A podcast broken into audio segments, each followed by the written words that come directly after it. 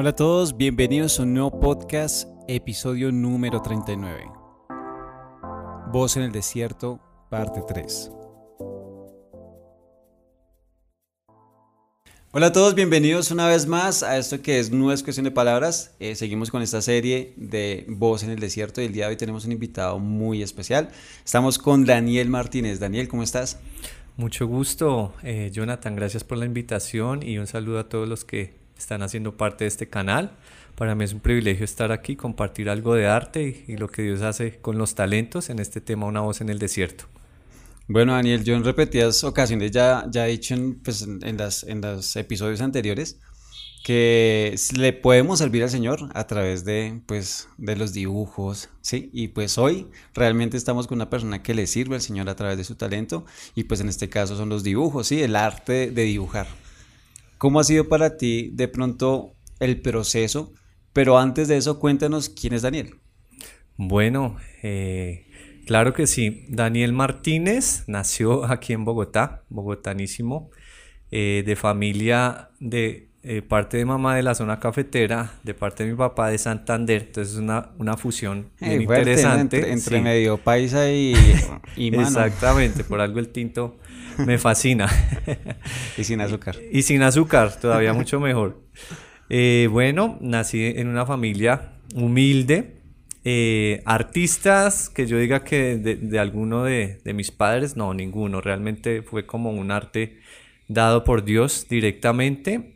Eh, creo que el talento del dibujo, que es lo que me ha caracterizado a nivel profesional y de oficio, es como una respuesta de Dios a una deficiencia física que yo tuve. Yo eh, nací sin falanges, entonces en mi niñez eso pudo haber sido un tema de bullying escolar, pero en casa sí lo vi como eh, desde el principio, tengo padres cristianos de toda la vida y ellos supieron enfocar esto que pudo haber sido un limitante como una virtud, porque sin proponérselo tal vez empezaron a, a meterme a concursos de dibujos, a apoyarme en el lado artístico. Pero, pero no te interrumpo, ¿Qué, ¿qué fue lo que les motivó a ellos a decir, bueno, Daniel, vamos a tomar clases de dibujo? ¿Fue algo que tú empezaste a dibujar de pequeñito, algo, hacías algún garabato, rayar las paredes? ¿O cómo fue que empezó que ellos dijeron, bueno, vamos a escribir a Daniel en, en esto para que aprenda a dibujar y, y, pues como que ese talento lo, lo, lo desarrolle de manera pues más, sí, como más profesional, por así decirlo. Ok, sí.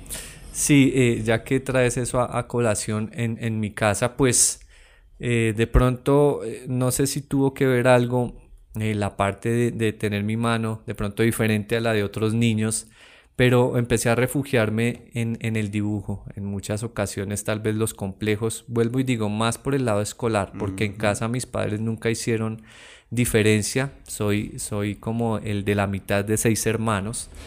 Y mi papá eh, particularmente siempre me ponía las mismas responsabilidades. Él nunca dijo, no, Daniel, eh, no cargue las mismas, eh, los mismos paquetes de los demás, sino al contrario, como que vamos para adelante, usted no es diferente al resto. Y sumado a lo que te digo de que me refugié muchas veces en el dibujo, salían concursos de dibujo más que como alentado por otros no por, por mi propia iniciativa, pero empecé a adentrarme en ese mundo y ellos pues me apoyaban en la parte de pronto no económica, porque no teníamos muchos, eh, mucha estabilidad, pero sí en la parte de apoyo moral.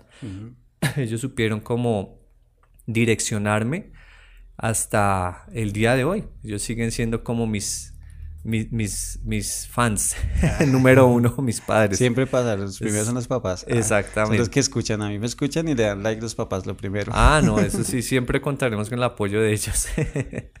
bueno, Daniel, este, eh, el, dibujar es un arte, pues yo lo veo como un arte universal, ¿no? Incluso pues eh, me parece muy similar a la música porque eh, no se necesita de pronto un idioma para transmitir algo, ¿sí? Y, el dibujo es algo que traspasa barreras y es algo que para mí es, o sea, yo también, pues yo creo que la mayoría de los artistas, me considero artista porque pues también soy músico y, hago ciertas cosas, ¿sí? Incluso para editar un video también toca pues tener algo de arte ahí para poder pues hacerlo de la manera pues creativa y que sea bien. Y pienso que el dibujo es algo que a mí me parece complicado. Ah, sí, es complicado. Pero, ¿cómo, ¿cómo fue para ti empezar a incursionar en el dibujo ya de manera como más mm, salir de pronto del boceto de la casa y, y, hacer un dibujito ahí para que te dieras a conocer con eso. ¿Cómo fue ese proceso? Ah, bueno. Eh, es muy interesante lo que mencionas acerca del arte porque eh, es, es, totalmente cierto, el arte se diversifica en muchas manifestaciones. Eh, el arte de por sí es la manifestación de una idea de manera armónica, entonces tiene 100% que ver con la música, con la danza, con el teatro. incluso arte puede ser una persona que es muy buena enseñando, una persona que es muy buena con la oratoria tiene el arte de, hablar. Entonces el arte eh, eh, es de pronto un tema complejo si lo simplificamos, pero si lo vemos de manera objetiva, es lograr la belleza mediante la armonía y se aplica perfectamente en la música, en la pintura, en el dibujo. ¿Cómo empecé a incursionar? Eh, de una u otra forma, el entender que yo tenía un valor agregado, o sea, Dios me dio ese valor agregado, que tal vez lo que me faltó en esta mano lo, lo tuve en esta. Mm.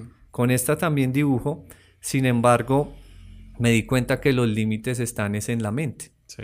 Porque hay personas con todas sus extremidades, con sus cinco sentidos, con mucho potencial y dicen, yo no sirvo para nada. Entonces, eh, vuelvo y, menciono a mi padre que jugó un rol fundamental en, en mi vida como para darme eh, valor, para darme como ese entusiasmo, adentrarme en ese ámbito. En, primera instancia eran dibujos como hobby. Sí. que uno empieza a hacer. Dragon Ball Z y. Exacto, ¿no? Yo me hice toda la, serie de Dragon Ball en, dibujos, llené cuadernos, empecé con el anime, cómo no. Y también eh, con temas de mi interés. Todo niño dibujante empieza con sus con sus monachos, con sus caricaturas de preferencia. En, el, en, el, en, el, en, lo personal, pues a mí me fascina el cine, entonces hacía las estrellas de cine. Sí, ah, ok, ahí estamos conectados. El séptimo arte, jala, ah. jala. Entonces empecé a hacer las estrellas de cine, eh, bueno, o a intentarlo, porque a la edad de nueve años, pues no es mucho lo que se logra, pero hubo algo que marcó en el ámbito eh, de, transcurso como oficio y profesional y fue un concurso de, patrocinado por una compañía que se llama Nintendo y era de dibujar un personaje en esa época, estoy hablando los que son contemporáneos míos, 20 años atrás había un personaje de Donkey Kong, que era un, gorilita, y lo jugaste y, y lograste quinto nivel y todo. que, ahí salía Mario, ¿no? Ahí donde fue, se nació Mario como tal en ese videojuego de, de, Don King Kong fue que nació Mario y que subía como hasta allá para rescatar a la princesa y los barriles que tiraba el, el, pues el gorila este, sí. Perfecto, no, ahí estamos conectados, yo, yo también lo jugué y entonces lanzaron ese concurso eh, patrocinado por el espectador y Nintendo y un vecino me dijo, eh, Daniel, hay un concurso que yo no sé qué, yo dije, bueno, pues hagámoslo, intentémoslo. Entonces, en ese entonces era, no, no había la difusión de los medios como hoy en día, entonces era mandar una carta con tu dibujito. Yo con qué contaba en casa, con un lápiz, con los colores eh, de, escolares. Eh, y, mandé el dibujito de Donkey Kong eh, allá al espectador y, bueno, oh sorpresa que como a los 15 días salen los, los tres niños, los mejores dibujantes, según el espectador y quedé entre esos tres. ¿Y cuántos años tenías ahí? Yo tenía nueve años. Nueve años. Entonces creo que mi familia y, en lo personal dije, bueno, como que sí, sí soy bueno. o, de aquí puedo de pronto direccionar para un futuro. Y, eso, eso fue algo que marcó mi vida porque no solamente ya lo vi como un hobby, sino eh, proyectado a que tal vez eh, más adelante podría ser una profesión. Que hoy en día es una profesión. Que hoy en día es una profesión afortunadamente. Bueno, algo que pues me, me di a la tarea, pues para, así como que sea, voy a hablar con un duro del dibujo. Tengo que saber algo, ¿ah? entonces también como que investigué un poco y, y, veo que pues el, el dibujo como tal es algo artístico, pero también se empezó a involucrar con la parte, eh, digamos, como de la fe. ¿no? Se lo podemos ver en la Edad Media y pues eh, toda la parte de las pinturas y lo que hacía, eh, creo que es eh, Leonardo, Leonardo da Vinci, la Campella Sistina, no, no, recuerdo bien quién es, pero todo esto se empezó como a involucrar con la parte mm, de fe, ¿sí? ¿Cómo, cómo en hoy en día, cómo hoy en día una persona que es artista, ¿sí? que tiene este arte del dibujo, este don que el Señor les dio, cómo lo puede poner también al servicio de Dios. En ese momento, pues los artistas lo ponían al servicio de Dios, que fue algo, pues a mí me parece muy impactante. Incluso una vez en un podcast hablé de esto, y es de el dibujo, no me acuerdo de quién, de quién es, pero es cuando están así como con eh, el de la mano estirada y el, la mano del dedo de Dios, ¿cierto? Y que vemos que el, dedo de, está estirándose al máximo y el de la persona está como aquí con esta falange abajo, ¿sí? Y que pues eso va a entender que Dios da todo, pero depende del hombre solamente estirar esta falange para acercarse y tocar a Dios. Y es cuando vemos el libre albedrío, vemos muchas cosas, pero me parece muy interesante cómo en ese momento y en, ese, en esa época, ¿sí? Lo hacían así para llevar un mensaje de parte de Dios. Sí, como que, oye, si estiras esta falange, vas a poder, eh, poder tener contacto con Dios. ¿Cómo hacerlo hoy en día a través de, este arte del dibujo? Tremendo, sí. Eh, lo que tú dices, siempre ha habido esa correlación entre el arte y Dios porque en esencia Dios es artista, es el autor por excelencia de todo lo que vemos. Dice la palabra que los cielos cuentan la gloria de Dios y el firmamento anuncia la obra de sus manos. Y vemos en el libro de Job, eh, cuando en, Job 19, que cuando Job tiene ese, ese encuentro con Dios, que, empieza a hablar con Dios y, y dialogar, el Señor dice, y tú estabas cuando yo creé el firmamento, tú estabas cuando yo hice las, las estrellas, tú estabas cuando yo creé los animales. Entonces Job tuvo ese, ese, eh, esa revelación. Él dice, de, de, oídas te había oído, mas ahora mis ojos te ven, porque cuando uno contempla la naturaleza y se da cuenta de las texturas, las formas, los colores, eh, la simetría que Dios tuvo al crear, nunca deja de sorprendernos. Ahora, esto no es una cuestión de, una contemplación meramente artística, es decir, cualquier persona, sea artista o no, puede conocer a Dios a través de sus obras, a través de lo que vemos. De hecho, la inspiración de todo buen artista, tú mencionabas a, Leonardo da Vinci, está también Miguel Ángel, los grandes pintores de la época renacentista, Caravaggio, que fue el precursor del arte meramente religioso. Entonces, Caravaggio, ¿qué hacía? Eh, en la época renacentista, él se inspiraba en eh, lo que fue hecho a imagen y semejanza de Dios, pues que es el ser humano. Entonces a él lo criticaron en su época porque él sentaba una persona del común para tratar de hacer a Jesús, por ejemplo, físicamente, o tratar de hacer a los apóstoles. Pero él tenía la razón, precisamente aplicando que todo ser humano fue hecho a imagen y semejanza de este, Dios. Perdón, ¿este no es el que eh, para hacer a Judas se pintó él mismo?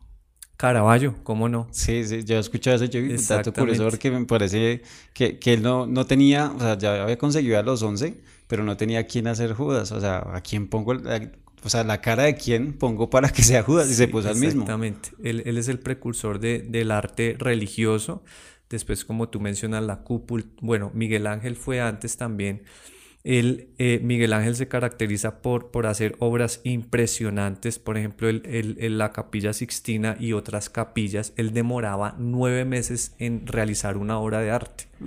Entonces él hacía el detalle lo más perfecto posible porque eh, ellos trataban de imitar, de imitar, y es lo que hoy en día también mucha gente hace, imitar lo que Dios ya creó. Entonces él, trataba de hacer la, la fisionomía humana demoraba nueve meses para hallar la perfección. Sabemos que Dios es perfección. Entonces ellos trataban de imitar y por eso uno ve unas obras trascendentales hasta la actualidad. Ahí, ahí imitan mucho de la faceta de Dios, porque conocer a Dios es conocer perfección y conocer creatividad. Entonces eso puede trascender. ¿Qué ha pasado en el tiempo actual? Que el arte se ha difundido en distintas manifestaciones, ¿sí? Pero Mm, si, lo, si, lo, hablamos a nivel espiritual, el artista transmite lo que tiene en su corazón. Porque eh, el arte, como te digo, es lograr a través de la armonía un nivel de belleza. Pero el dibujo, el significado de dibujo, es transmitir a través de unos trazos una idea. Entonces, en estos tiempos, eh, al igual que la música transmite, al igual que eh, la fotografía, al igual que la poesía transmite, el dibujante expresa lo que hay en su corazón. Ah, Pablo Picasso, el español eh, del siglo XX, precursor, el creador del cubismo, es, una, es un claro ejemplo de eso. Y, lo traigo a colación porque él tal vez es el que todos hemos oído en alguna en, alguna ocasión. ¿Y, qué pasaba con él? él? pasó por varias épocas de su vida. Eh, una de sus épocas que la llaman la fase azul de Pablo Picasso fue una, una época de tragedia para él. Uno de sus mejores amigos se suicidó entonces, eh, y, otros eh, problemas familiares. Entonces todas las obras que hay en la época azul de Pablo Picasso, que fue en su juventud, tienen mucha tragedia. Transmite tragedia. De hecho, hay unos cuadros que tú no los comprarías para decorar tu casa porque tú ves tragedia, muerte, deformidad, suicidios, pero en, su momento él estaba manifestando algo que sentía. Después está la época rosa de Pablo Picasso, donde pasó por un momento emocional gratificante. Él encontró eh, una de sus parejas porque tuvo muchas mujeres, pero el primer amor de su vida en esa época rosa y empieza a hacer cuadros más alegres. Posteriormente rompe con esa relación y vuelve a hacer eh, cuadros con mujeres deformes porque mm. estaba pasando por un, eh, por un concepto emocional de, que la mujer eh, de alguna manera había traído tragedia a su vida. Entonces fíjate cómo ese es un claro ejemplo de cómo el artista, dependiendo el momento que esté pasando, puede manifestar lo que hay en su corazón y en su mente. eso es lo que podemos llamar también la inspiración, ¿no? Exactamente. Que, pues digamos que en, la música también lo vemos como que es lo que nos mueve a escribir algo y que incluso también transmite eso, ¿no? Pues eh, es conocido los casos de que a través de la música eh, country eh, se transmite un espíritu de suicidio. O sea, no sé por qué, pero eso ya está comprobado científicamente. Y hay unas canciones que realmente transmiten eso, directo o indirectamente y hay muchas personas que hicieron un estudio que escuchaban ese tipo de música y eran más propensas a, ser suicidas. Entonces yo creo que eh, el, dibujo también, como lo dices y viendo este caso, digamos, de, Pablo Picasso, es algo como que hay que ser responsables también con lo que, con lo que hacemos, ¿no? Pues, eh, un ejemplo, el músico tiene que ser responsable con las letras que, que, compone, pero el, el dibujante también, ¿sí? Pero a Daniel, ¿qué lo inspira? Bueno, muy buena pregunta. En, lo personal, y, lo resumo porque es larguita la historia, pero empecé eh, antes de conocer de Dios. O sea, soy cristiano de cuna, pero tú sabes que muchas personas son cristianas porque los papás lo son. Y fue mi caso. En lo personal, yo era cristiano porque mis padres me llevaban a la iglesia. Es decir, yo ya me consideraba cristiano por eso, pero yo no tenía ni ganas de ir. O sea, mi papá de pronto era del, de, aquella época tradicionalista y que vamos a la iglesia o si no lo, pellizco. O sea, mm. era, éramos seis hijos alistados los domingos con corbatín para ir a la iglesia. Entonces eso realmente a mí me, me fulminó negativamente y yo a los 15 años no quería saber nada del tema de Dios. O sea, yo, yo no fue sino que tuviera la oportunidad de, de, de, libre decisión delante de mi padre y decir, no quiero ir. O sea, a los 18 años.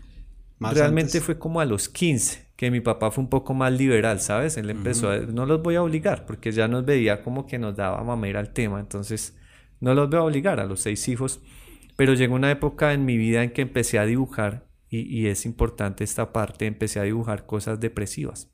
Sí, yo, yo, yo también escribo poesía. La, época azul de... Sí, y digamos que la adolescencia tiene que ver. Yo, yo pasé por algunos algunos momentos difíciles en mi vida de, crisis existenciales y empecé a dibujar de acuerdo a ello. Yo, yo empezaba a dibujar calaveras, muertes, cementerios y yo, me, yo empecé a...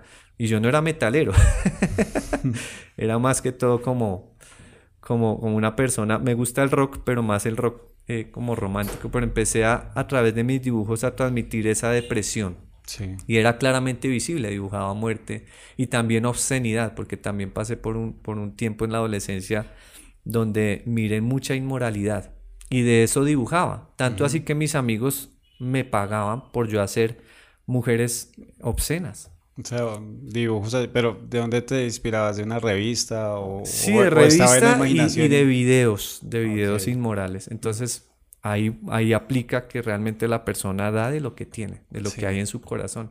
Y me pagaban por eso. Pero entonces ya cuando yo me hallaba como en un abismo, porque yo decía, bueno, yo, yo sé que tengo unos principios, porque igual, bien o mal como mis padres me hubieran enseñado, religioso o no, estaban sembrando la palabra. Y como dice, como dice la Biblia, eh, que instruye al niño en su camino y cuando fuere viejo no se apartará de él. Yo llegué a los 17 años con pensamientos de suicidio, con pensamientos eh, críticos, baja autoestima, complejos, a nivel eh, moral también unos pensamientos súper sucios y de eso, de eso yo transmitía en mis dibujos. Entonces llegó esa época un amigo de infancia que yo lo vi transformado, que empezó a hablarme de Dios de una manera diferente. De la edad mía, 15 años, yo verlo feliz. Yo decía, los viejitos que van a la iglesia están felices, pero los jóvenes no. Entonces yo al verlo así, me impactó y me invitó a la iglesia a la cual hoy pertenezco eh, y me impactó ver jóvenes buscando a Dios porque en mi cabeza no cabía esa posibilidad, que yo los veía aburridos, yo los veía que, que no tenían como norte. Eh, Sí, yo lo veía. Realmente ser cristiano para mí era la última posibilidad, por lo que digo, en un, contexto tal vez religioso y de prohibiciones. Sí. Entonces eso me jugó eh, eh, desafortunadamente el, alejarme de Dios y probar mundo, probar de pronto eh, alcohol, borrachera, probar discoteca y muchas cosas que yo en mi vida. Pero a la edad de 17 años hubo, hubo ese padre, gracias a ese amigo, y a nivel artístico, porque como que lo ligo, yo fui a un, retiro espiritual, a un encuentro, y cuando llegué algo en mi cabeza retonaba, retonaba y era, ¿qué vas a hacer con el dibujo? Porque tú estás dibujando mujeres desnudas obscenamente y te pagan por eso.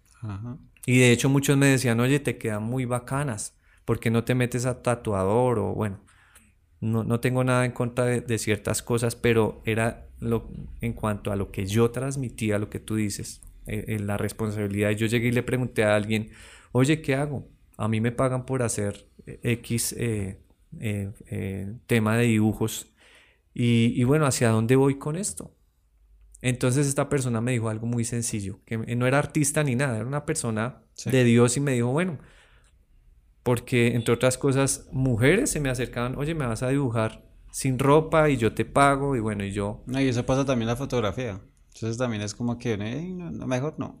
Sí, exacto. Entonces yo, yo le dije a esta persona, porque igual, eh, eh, sí, si, si, uno lo habla con un artista, oye, pero ¿qué, qué, qué de malo tiene el desnudo? Dios lo creó y todo eso. Pero, pero las palabras de esta persona eh, me dijo lo siguiente. Yo le dije, bueno, yo tengo esta controversia porque el desnudo es arte y, y Dios lo creó y todo esto, pero ahora que soy que decidí consagrar mi talento a Dios, ¿qué debo hacer? Y entonces esta persona me dijo algo sencillo, me dijo, Dani, tú puedes ir y dibujar a una mujer desnuda, pero cuando tú llegues a tu casa vas a poder orar igual. Entonces yo ya, bueno, si esto va a afectar mi comunión con Dios. Ahora, hay muchas más eh, temas a dibujar y hay muchos horizontes por descubrir en el ámbito del dibujo y fue donde tomé la decisión de dibujar rostros de dibujar eh, naturaleza, es decir, hay muchos temas más. Y, bueno, no me ha hecho falta realmente tema para dibujar a partir de entonces, pero son decisiones personales que uno toma y uno dice a quién quiero agradar con lo que estoy haciendo. De pues, lo que estás hablando, hay muchas clases de dibujos, ¿no? O sea, hay dibujo artístico, hay dibujo en, bueno, X, hay muchas clases, pero ¿cuál es el que, el que tú realizas como tal? Bien, eh, yo me, eh, bueno, pasé por una faceta de dibujo anime, manga. Bueno, eh, hay una diferenciación, ¿no? El anime se refiere al dibujo japonés animado para videos y el manga es más como el cómic, el que se hace en, en, historietas. Yo empecé por allí. Yo empecé como, como buen adolescente que, que tiene fascinación por ello. De hecho, iba a, proyecciones de, en esa época, estoy hablando de 20 años atrás, Neo Tokyo, que es la distribuidora de, de recursos eh, del anime japonés para Colombia a través de la Universidad Nacional. Y yo iba a sus cursos, yo iba a sus proyecciones, yo iba a sus openings, a todo esto. Y, realicé dibujos eh, de, eh, con esta técnica, pero empecé a enfocarlo para Dios.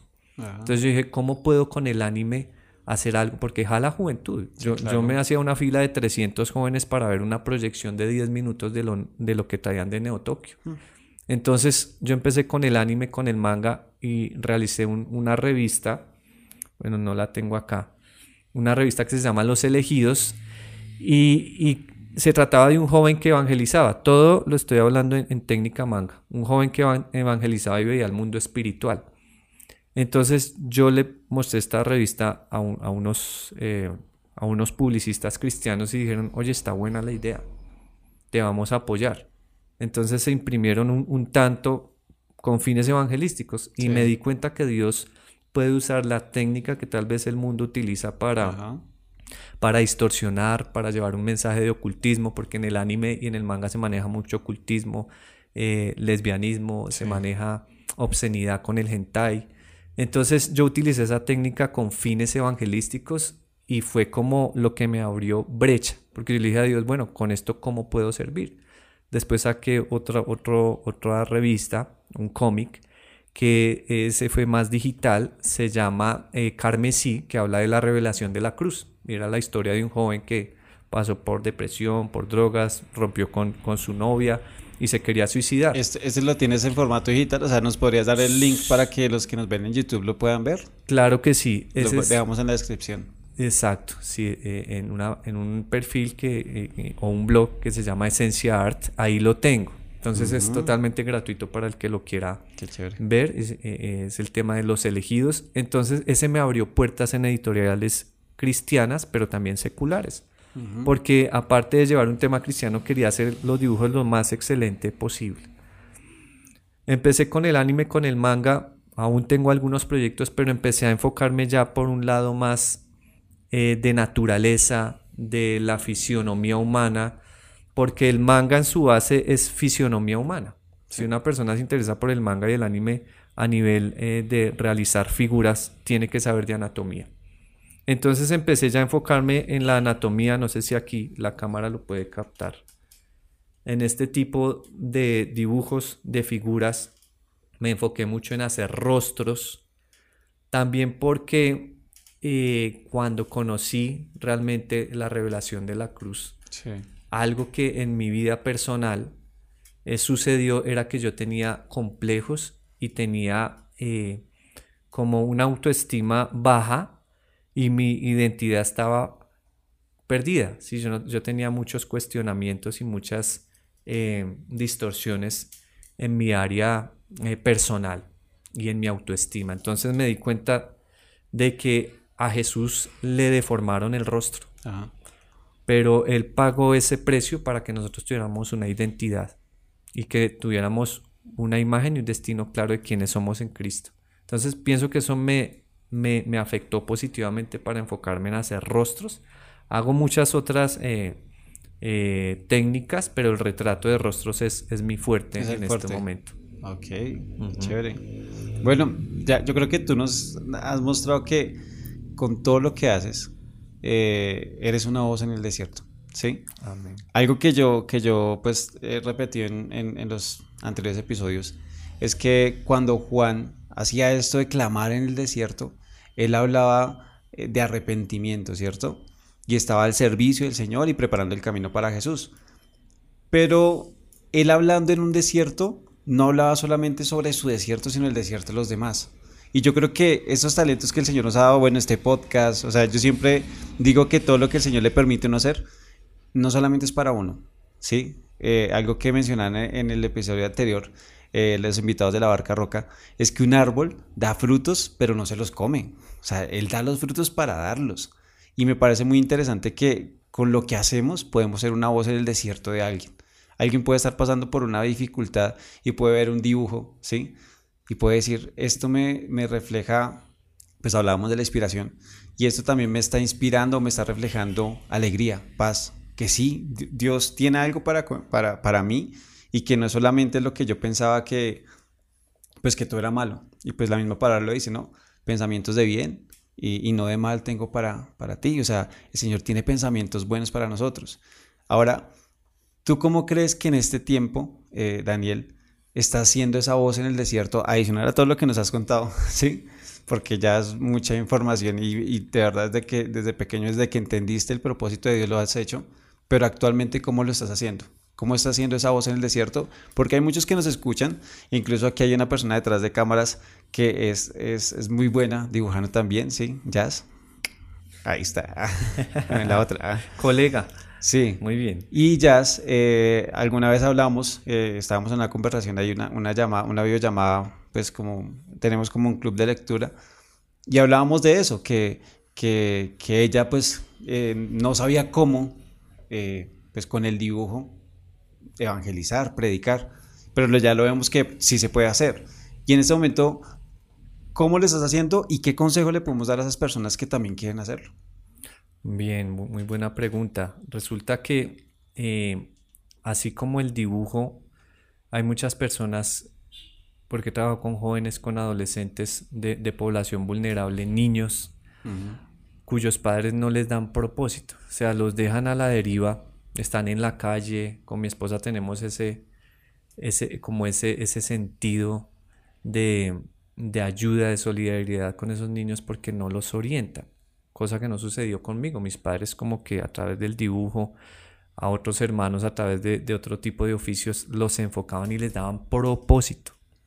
Propósito, creo que te mostré alguna obra donde donde que se llama Destinos, que la expuse con la alcaldía. Eso, eso pues lo, lo, van a poder ver aquí en algún lado, no sé, por aquí, por acá, por algún lado lo vamos a poner para que vean esta, estas, mejor dicho, estos dibujos tan bonitos que pues ya nos va a decir de qué se trata, propósitos. Sí, esa obra Destinos habla del propósito de Dios con las personas. Entonces hay un niño que es indigente, pero como Dios, si renueva la mente de sus padres, este niño puede estar estudiando. Eh, a eh, una mujer que, que, pues tiene una profesión de pronto de, de prostitución, pero cuando Dios cambia a, a, esta mujer la puede convertir en una enfermera. O el hombre que es guerrillero o que es alzado en armas y Dios lo puede convertir en un, en un instrumento de paz. ¿sí? En, un, en, un, lado hago un fusil y en el otro le hago una guitarra. Entonces, cómo Dios puede dar propósito a una vida. Y, es, esa obra ha gustado por eso, porque tenemos el, eh, eh, eh, el destino en las manos de Dios. O sea, si lo elegimos o no. Yo creo que si yo no hubiese tomado el camino de Cristo, no sé dónde estaría. A veces ni me tomo la molestia de pensar si a, dónde estaría yo.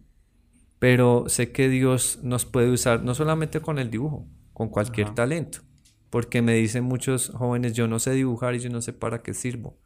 Pero dicen Eclesiastes que tiempo y ocasión hay para todos, o sea, todas las personas tienen un talento en algo, sea para hablar, entonces una persona buena para hablar, ahí puede haber un, vendedor en potencia. Una persona que, que dice yo no soy artista pero soy deportista.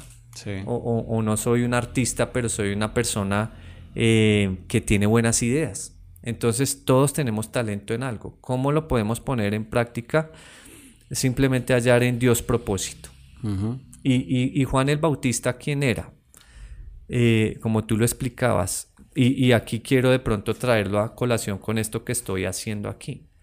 Juan el Bautista, no sé si ahí lo, lo capta la cámara.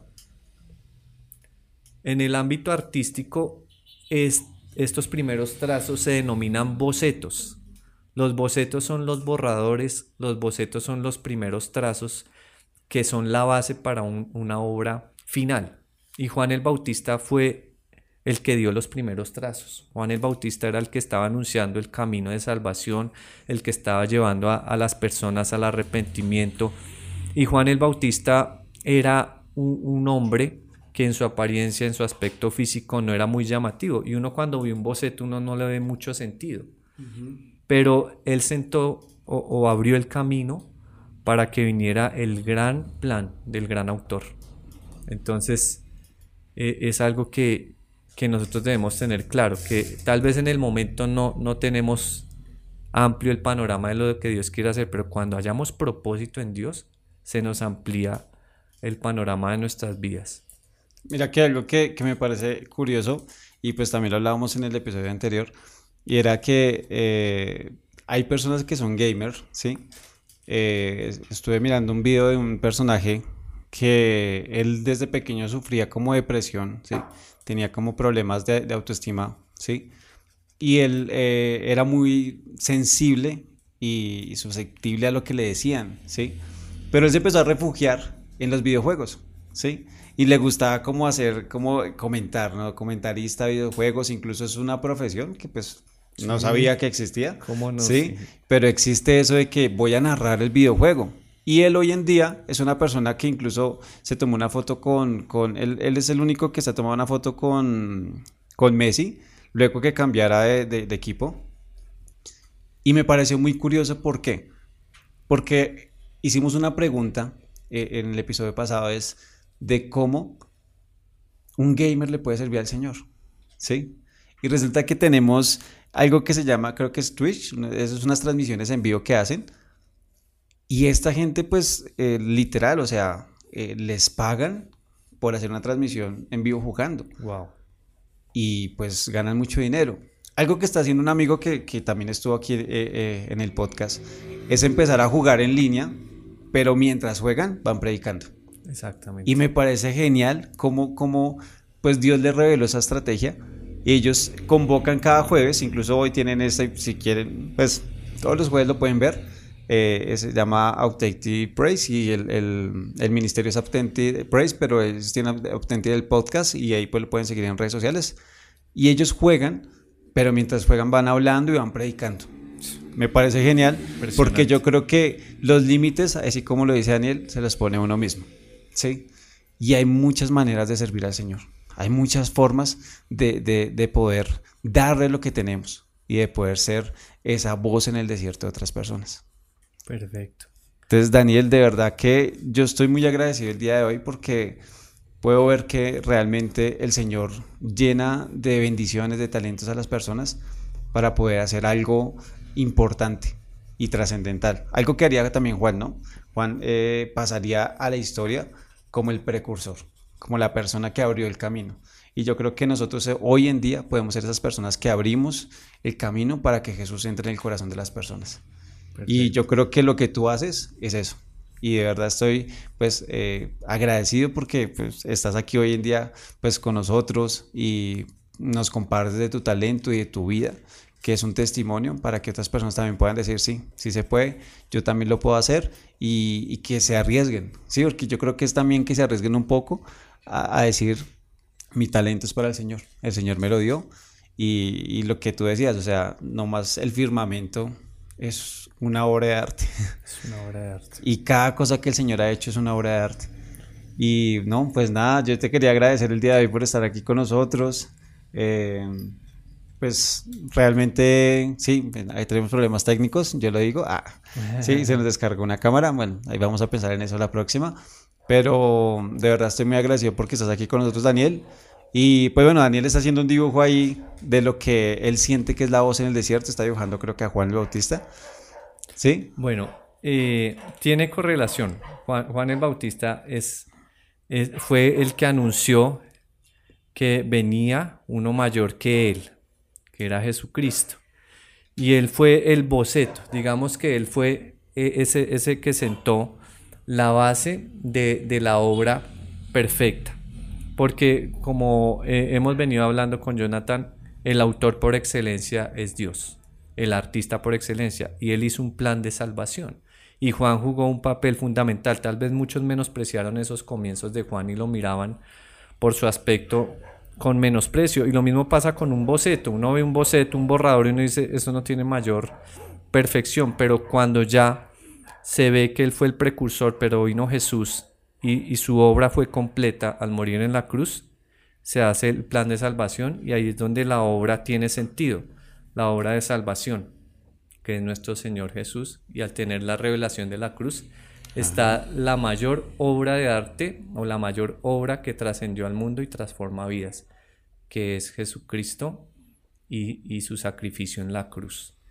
Y bueno, y esto va para también todas las personas que, jóvenes que dicen, eh, no sé para qué sirvo, como le decía Jonathan, no, no, sé mis talentos, cómo los puedo enfocar en las manos del Señor. Primero, pues mírate a un espejo, tú eres la obra perfecta creada por el Señor. Tú, eres manifestación de las grandiosas obras del Señor. Nadie puede hacer un ser humano, solamente Él. Y segundo, que el Señor te ha dado un talento, si no es el dibujo, la música u otro inexplorado, pero Dios puede usarte de maneras gigantes. Y no todo está creado, no todo está dicho. Nosotros apenas replicamos todo aquello que está en la mente ilimitada de Dios. Entonces, muchas gracias por invitarme, siempre es un placer y los felicito por este bello espacio. No, es el placer de nosotros tenerte acá porque realmente yo creo que el Señor nos permite conocer siempre, cada día, personas que nos motivan, que nos, nos llenan de verdad de, de, ese fuego, por así decirlo, para seguir adelante y para poder hacer grandes cosas en el Señor. Y pues yo creo que tu ejemplo de vida como tal es eso que, que evangeliza solamente con vivir. Ah, sí, es literal. Y eso me parece muy chévere porque eh, eh, es predicar en todo tiempo. La palabra dice, prediquen a tiempo y fuera de tiempo. O sea, y yo creo que el arte, el, el, estilo de vida y todo lo que hacemos está predicando todo el tiempo. Y para nosotros es un honor tenerte acá En, en este podcast. Y pues no sé si tienes redes sociales, donde, cómo te pueden encontrar en Facebook, en Instagram, qué redes sociales tienes para que también te puedan seguir. Igual pues eh, dejaríamos ahí en el link, eh, un link ahí en la descripción de YouTube para que puedan ver esa revista y pues cómo no compartirla también pues a otras personas. Claro, de eso se trata. Gracias Jonathan por ese espacio. Pues ah, me encuentra por Instagram como Dani Dibujante.